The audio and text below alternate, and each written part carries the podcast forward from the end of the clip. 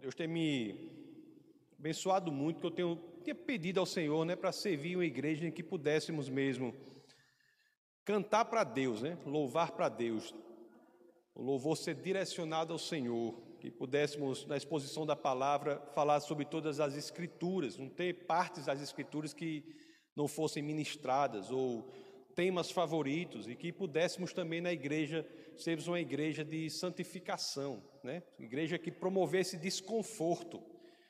Deus tem atendido essas, esse pedido aí do nosso coração. E a equipe de louvor é uma bênção. E hoje, amados, que alegria minha de dar encaminhamento à nossa série sobre o Evangelho de João, Evangelho de São João. Nos domingos passados, né, e mais fortemente, talvez, no domingo passado, nós vimos uma, aquela que é uma das verdades mais belas das, das Escrituras, no que dizem respeito ao que Jesus fala sobre si mesmo. Eu, inclusive, até falei isso e repito aqui, quando Jesus diz: Eu sou o pão da vida, né? eu sou o pão que desceu dos céus. Eu, diz que ele é suprimento superior ao maná de que o povo de Deus se alimentou durante aquela passagem lá pelo deserto. Jesus ele fala essa verdade de si próprio e ao dizer isso, ele nos oferece algo.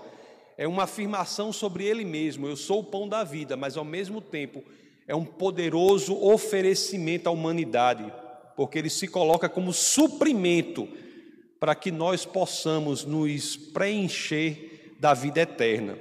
Jesus é o, o alimento que não só não perece, não apenas isso, mas como também tem efeitos que são eternos. O elemento é imperecível e os efeitos decorrentes do suprimento desse alimento são condizentes com a eternidade. Em Cristo, isso é uma verdade poderosa, né? às vezes negligenciada, mas é a verdade central do Evangelho. Em Cristo nós encontramos a vida eterna.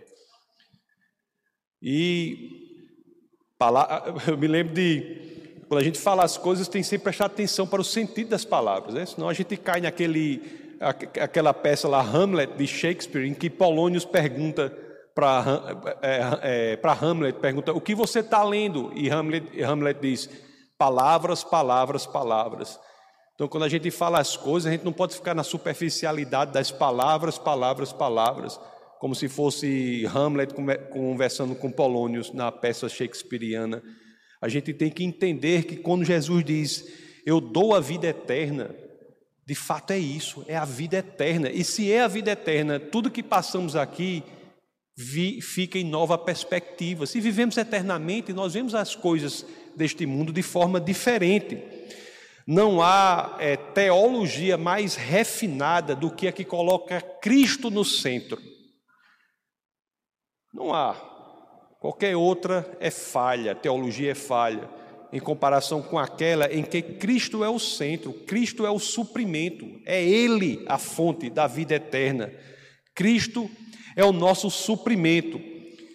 Vocês já pensaram que às vezes a gente diz isso? Cristo é o centro, é a única fonte de vida eterna.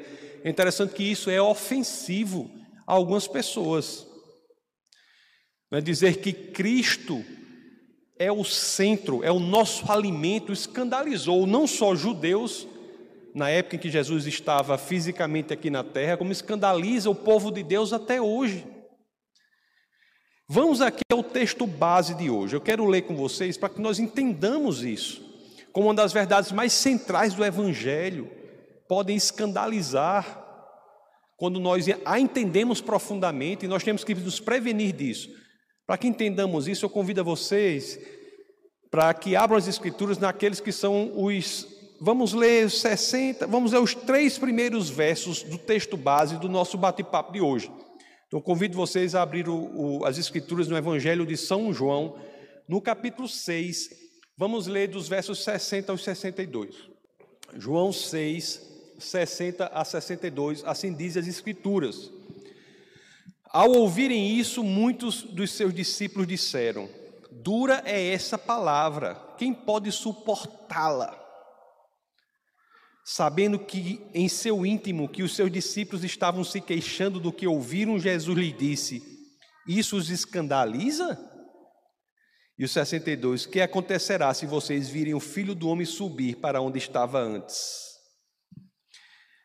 Aquele se referia ao resumo né, do ensinamento de, de, de Cristo naquela situação, um resumo que é feito, inclusive, Orlando, coloque aí, por favor, João 6,58, o resumo do ensinamento que escandalizou o povo está ali.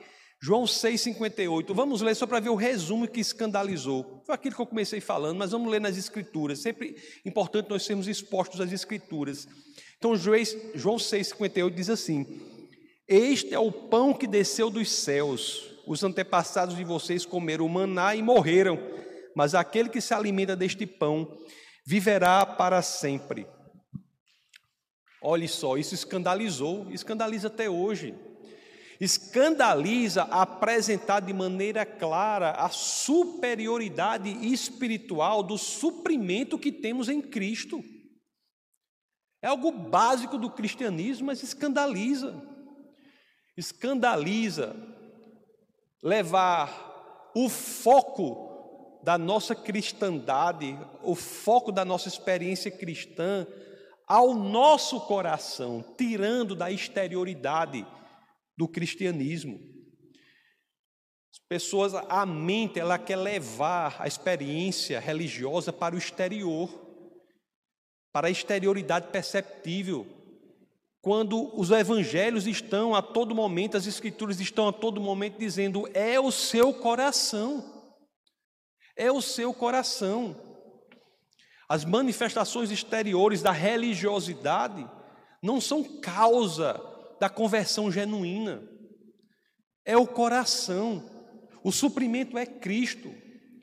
As coisas da carne, né, por, é, vamos dizer, melhores que possam ser consideradas por alguns, elas nem de perto se comparam às que são espirituais, às que são eternas.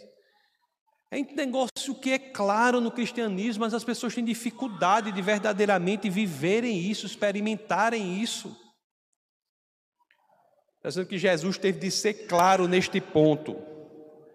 Vamos lá ler o verso subsequente, João 6,63. João 6,63. Quando as Escrituras dizem o Espírito da vida, a carne não produz nada que se aproveite, as palavras que eu lhes disse são Espírito e vida. As palavras que Jesus nos diz, a palavra de Deus é Espírito e vida, é daí que nos alimentamos, não de outra coisa, é do Senhor. E como nós podemos viver o cristianismo genuíno sem esse entendimento? E tantas são as tentações, né, para que vivamos um cristianismo sem o entendimento da simplicidade de que o nosso alimento é Cristo. Ah, eu converso muito com a minha esposa, né, que às vezes a gente tem que ter muito cuidado para não sermos devorados pelo cotidiano. O cotidiano está todo tempo nos chamando para a naturalidade do mundo. E nós nos esquecemos que somos seres sobrenaturais, somos seres eternos, nosso alimento acima de tudo é Cristo. Queridos, eu peço licença a vocês, licença para sugerir aqui que nós façamos uma autoanálise, que nós façamos uma autoanálise. Isso é algo importante. Licença para que nós coloquemos a nossa alma sob escrutínio, para que coloquemos a nossa alma sob investigação. Cada um faz com a sua própria alma aí, né?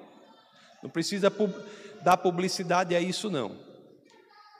Que nós façamos uma vistoria em nosso coração e que nós respondamos a nós mesmos quais são os reais motivos quais são as reais motivações de nós seguirmos Cristo. Por que você segue Cristo? Qual é a sua real motivação? Qual foi a última vez que você se fez essa pergunta? Por que seguimos Cristo? Por quê? Será que já não estamos sendo devorados pelo cotidiano, pela naturalidade do mundo e estamos perdendo o foco genuíno de que nosso suprimento é Cristo? É lá que encontramos espírito e vida. Estamos colocando outras coisas no, lugar disso? Qual é verdadeiramente a profundidade do nosso comprometimento com Jesus de Nazaré? Qual é? São perguntas importantes, não é? São perguntas muito importantes.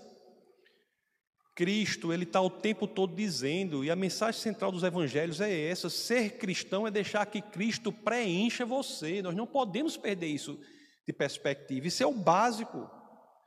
As outras dimensões do cristianismo que existem são consequências, não causas da nossa religiosidade primeira.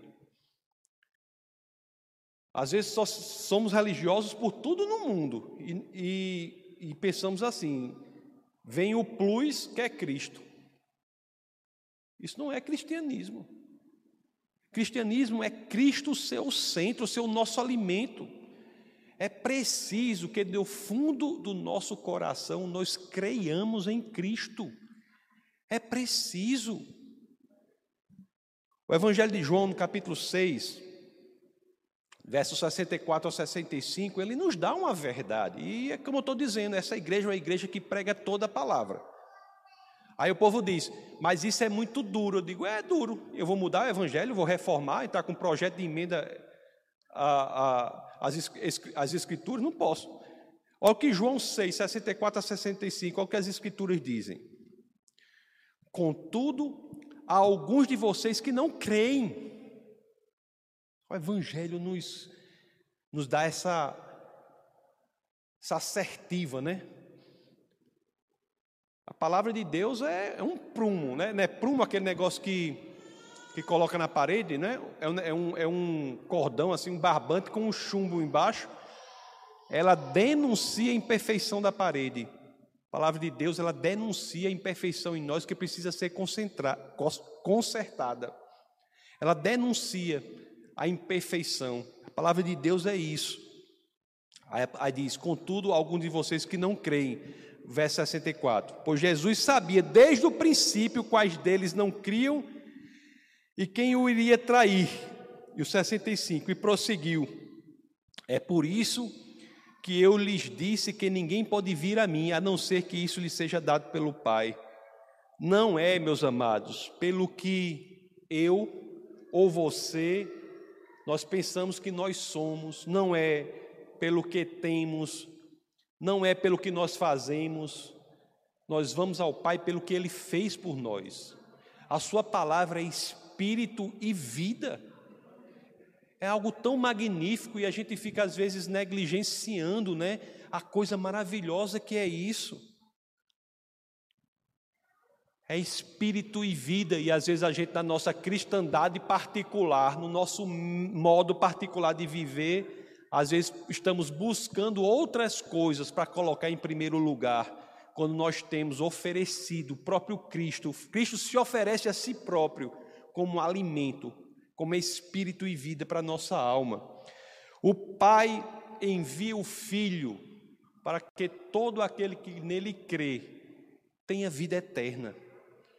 Isso é de uma profundidade, de uma beleza tão impressionantes e às vezes as palavras perdem esse conteúdo e nós falamos isso como se estivéssemos falando a, a lista lá do cardápio de uma padaria qualquer, quando estamos falando de coisas que mudam toda a nossa existência. Muda tudo, muda tudo. Né? C.S. Lewis, né, ele não dizia que, o, que algo do tipo cristianismo é você crê no sol não porque você vê o sol, mas por meio dele você vê tudo mais que existe, quando nós entendemos, introjectamos o que é o cristianismo, o que é a verdade em Cristo, tudo mais fica diferente. Mas muitos, e essa é a, o que diz a, a, as Escrituras, muitos, muitos lá no coração não querem isso. Aliás, eu não estou dizendo que é por conta disso, mas João 666, o povo não diz que o 666 é o, João 6,66 traz, talvez seja um dos versos mais tristes dos evangelhos. João 6,66, que nós vamos ler agora, é um dos versos mais tristes dos evangelhos, uma das passagens mais tristes de todas as Escrituras. Olha o que as Escrituras nos dizem aqui em João 6,66. Daquela hora em diante, muitos dos seus discípulos voltaram atrás e deixaram de segui-lo. Muitos dos seus discípulos voltaram atrás e deixaram de segui-lo. E olhe que naquele momento ali o pregador era o próprio Deus encarnado. Isso pelo menos é uma coisa boa para o pastor, para o pregador, porque a pessoa prega. Né, né, o, pro, o pregador era o próprio Deus encarnado. E a mensagem não atingiu o coração de tantos. Muitos deixaram de segui-lo. As pessoas elas foram expostas ali à verdade, assim como nós somos expostos à verdade agora. Não há diferença. Não é? Foram expostas ali, mas muitos não quiseram, saíram, saíram do cristianismo, saíram da verdade. Muitos não quiseram porque não gostaram e saíram. Meus amados, as Escrituras nos narram algo aqui que é impressionante. Porque quando isso ocorre, aí logo a coisa que chama a atenção é assim: qual é a postura de Jesus? Quando as pessoas decidem verdadeiramente, o que é que ele faz aqui imediatamente depois? Qual é a postura dele? Quando a multidão abandonou Jesus, as Escrituras nos mostram que Jesus teve uma preocupação inicial aqui. É interessante que a gente pensa assim, né? A preocupação de Jesus foi o quê? Foi correr atrás do povo foi mandar segurar.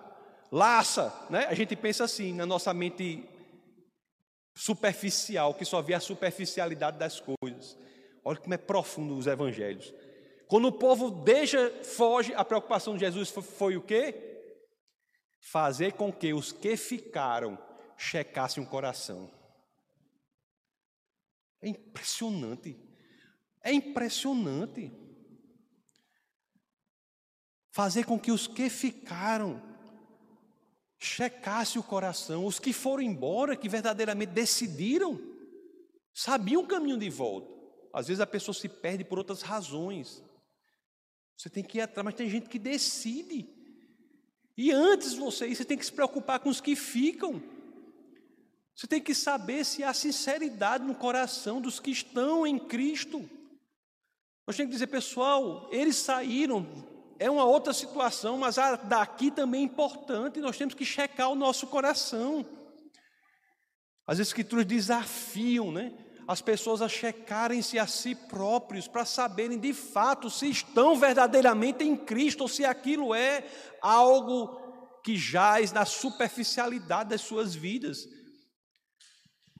Essa passagem que é o verso subsequente ao que nós acabamos de ler, do qual eu disse que era mais, um dos mais tristes das Escrituras, e certamente o é, João 6,6, né, que as pessoas abandonam, João 6,67 é algo impressionante, porque você imagina, tinha uma multidão, né, a multidão foi confrontada com a verdade de que o cristianismo genuíno é suprimento em Cristo, não é o Jesus político, não é o Jesus político, não é o milagre por si só, que não encaminha para o Cristo, isso não é cristianismo. Não é isso. Não é a prosperidade por si só, como o elemento central, não é nada disso. É Cristo. E as pessoas diante disso, a multidão foge, aí ficam lá doze. Aí o que é que Cristo faz? Vamos ler João 6,67. Jesus perguntou aos doze: Vocês também não querem ir?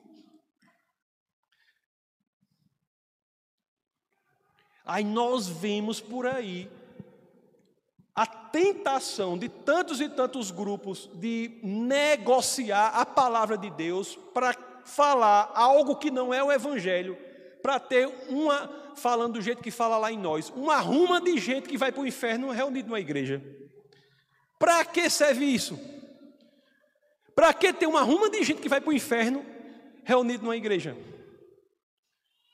Quando você tem que falar o que está nas Escrituras, olha a preocupação de Jesus.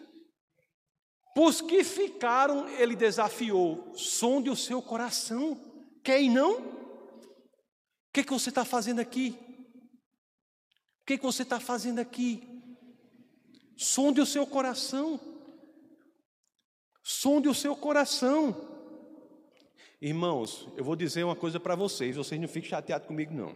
É o seguinte: muito mais perigoso do que sair é ficar como Judas ficou. Sabe como foi que Judas ficou? Ficou na roupagem do cristianismo, mas com a agenda própria. Não era a agenda de Deus, era a agenda dele. Era o que ele queria. Ele não queria entrar no projeto de Deus. É muito mais perigoso. O apóstolo Paulo diz isso em uma situação, né? Às vezes é melhor que a pessoa esteja no mundo, para que sofra e veja que precisa do Senhor e não esteja enganado na igreja. Eu, nessa função em que eu sirvo nessa igreja, a minha obrigação é falar a palavra, porque senão eu responderei. Eu, eu falo, eu não estou nem aí, senão eu responderei. O que adianta, meus amados, nós vestimos a maquiagem, né? Do, a fantasia de sermos discípulos de Cristo, se por dentro nós estivermos servindo a outro Deus qualquer. Do que adianta? Do que adianta? Não há autoenganação mais perigosa do que esta. E desta eu vou dizer, é perigosíssima, vou usar até o superlativo aqui, é perigosíssima. É por isso que os evangelhos nos chamam a reflexão. Não é porque não somos avisados, porque está aqui a palavra de Deus. A hipocrisia da alma é o pior estado do homem religioso. É o pior. Porque ele se engana a si mesmo, dizendo que tudo está bem, quando tudo não está, quando na realidade tudo caminha para a destruição total. Se o coração não estiver rendido perante o Senhor, nada que você possa fazer supre isso. Essa é a mensagem. Nada que você possa fazer supre isso. E tudo que Jesus quer é o quê? Coração sincero. O que é um coração sincero? É você chegar diante do Senhor e dizer: Senhor, eu estou com dificuldade para crer, eu tenho dúvida nisso. Senhor, eu estou passando por essa dificuldade. Senhor, eu estou passando por essa dúvida incrível. É um questionamento do meu coração, uma tristeza profunda. Então, Senhor, coloque-se desnudo diante do Senhor. Abra o seu coração para o Senhor. É tudo o que ele precisa. Tudo o que ele precisa é isso. Aí, quando isso ocorre, o que nós temos? Nós temos o céu invadindo a terra. Basta isso. Quando fazemos isso perante ao Senhor, o céu invade a terra. O Espírito de Deus, do Criador dos céus e da terra, vem habitar dentro de nós. O cristianismo é a única religião do mundo que você não tem nada que você faça para você ir até Deus. Já pensaram sobre isso? Não existe nada que você possa fazer que você vá até Deus. A proposta é revolucionária. A proposta do Evangelho é: basta que o seu coração queira e Deus vai até você. Não existe, isso é único.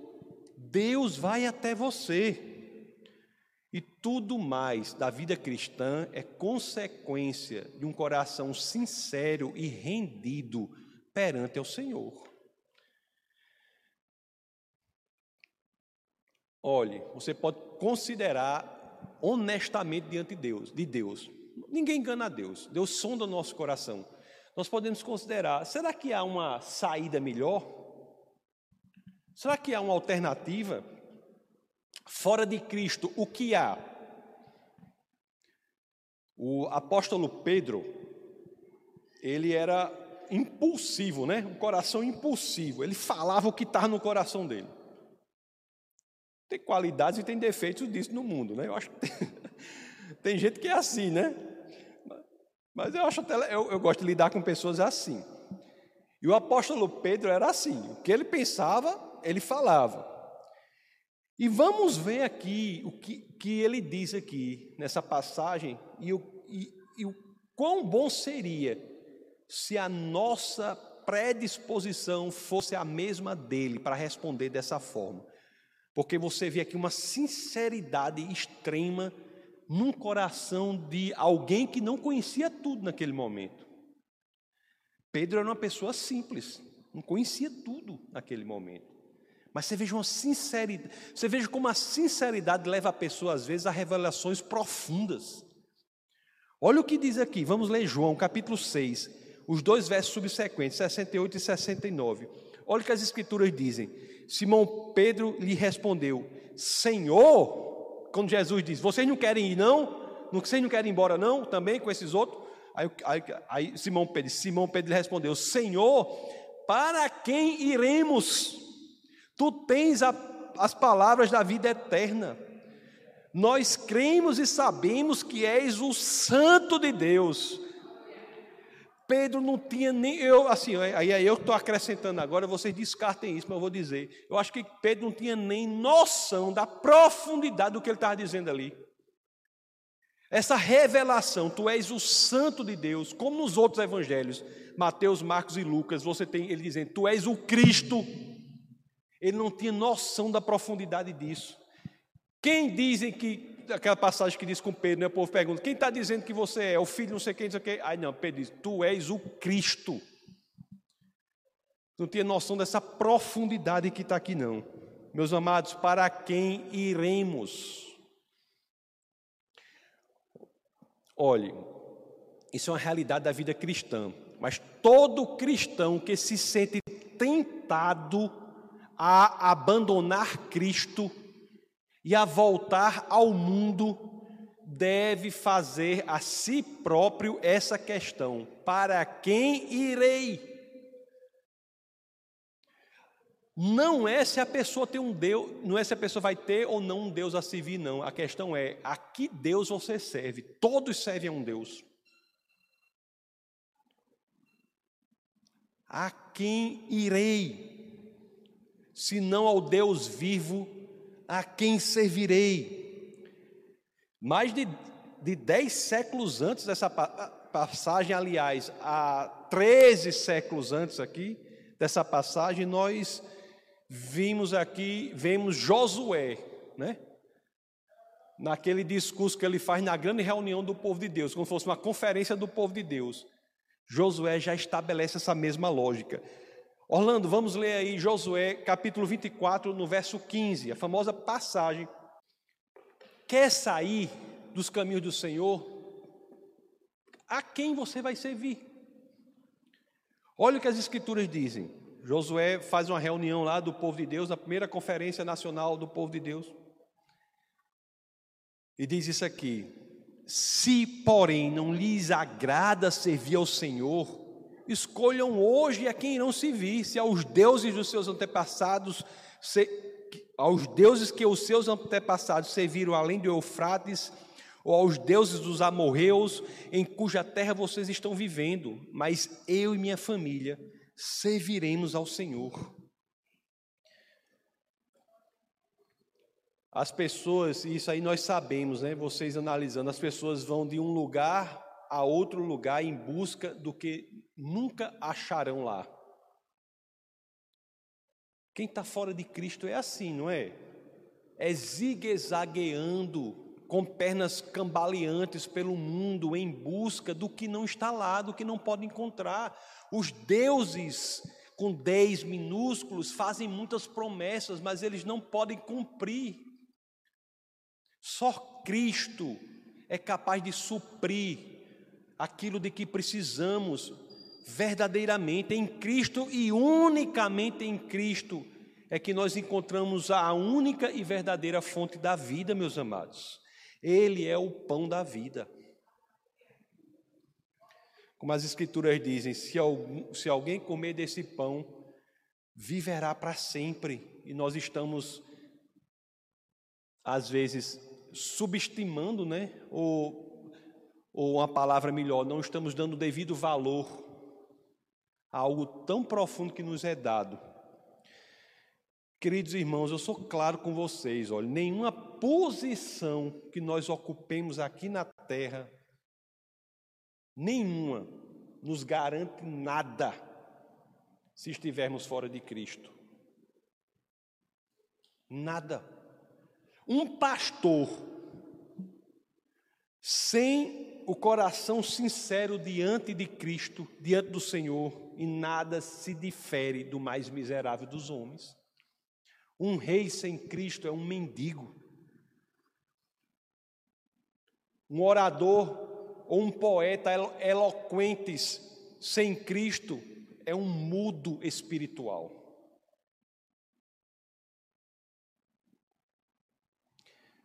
Uma vez eu, eu li algo que J.C. Ryle ele escreveu sobre um dos discípulos de Cristo.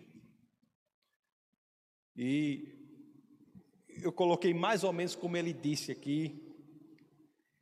Olhe só que coisa curiosa. Ele disse assim, ó: Se já houve sobre a terra um homem que teve privilégios e oportunidades enormes, impressionantes. Este homem foi Judas Iscariotes.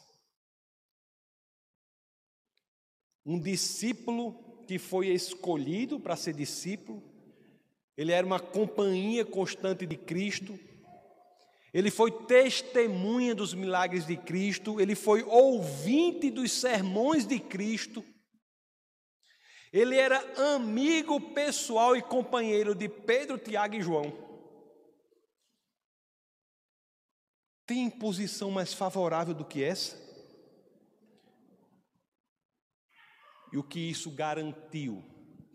Se a sinceridade do coração não estivesse voltada ao Senhor. O que isso garantiu a Judas Iscariotes? Ele se perdeu completamente no caminho eu digo a vocês, quando nós estivermos no céu, vocês vão se lembrar disso. Quando estivermos lá, você vai dizer, rapaz, Tasso, não é, não é que é. Você, vai, você e eu vamos encontrar pessoas lá que vão dizer para você assim: Eu fui salvo graças ao ministério de Judas Iscariotes. Pessoas foram salvas graças à pregação feita por Judas Iscariotes. Ele era um pregador do reino de Deus. Mas ele em si próprio encontrou a perdição. Por quê? Porque não entendeu a simplicidade do Evangelho, que é a sinceridade diante do Senhor. Meus amados, Judas é alguém de quem o próprio Cristo disse estar manipulado pelo diabo, deu espaço ao diabo. Vamos ler os dois últimos versos do texto base do nosso bate-papo de hoje, que é João 6, versos 70 a 71, quando as Escrituras dizem: Então Jesus respondeu: Não fui eu que os escolhi, os doze. Todavia, um de vocês é um diabo. E o 71 é o evangelista João escrevendo tempos depois do que ocorreu, sendo inspirado pelo Espírito de Deus para dar essa explicação.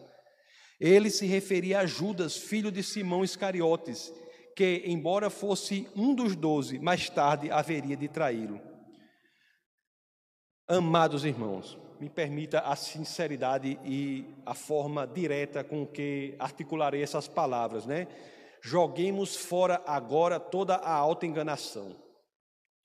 Nos prostremos diante de Cristo com coração sincero e o que é que nos falta para fazer isso? Lá no Evangelho de Mateus, no capítulo 7, do verso 7 ao 8, as Escrituras dizem, falando sobre oração, né? E se tem um, e se tem um tema de oração que é atendido pelo Senhor, é quando você ora para suprir o que precisa em você, para se prostrar diante do Senhor com o coração sincero. Não há nada mais alinhado com a palavra de Deus do que isso. E olhe o que as Escrituras nos dizem em Mateus 7, 7 a 8: Peçam e lhes será dado, busquem e encontrarão, batam e a porta lhes será aberta. Pois todo o que pede recebe, o que busca encontra, e aquele que bate, a porta será aberta. Cristo ele está inclinado para nos receber. Agora que a dureza da palavra do Senhor não nos escandalize. Que a dureza da palavra do Senhor faça com que nós entendamos que há um caminho para a eternidade e tudo que Cristo quer para que nós possamos caminhar por este caminho é a sinceridade do nosso coração. Meus amados irmãos, a parte dele foi feita, depende agora unicamente de cada um de nós. Vamos orar.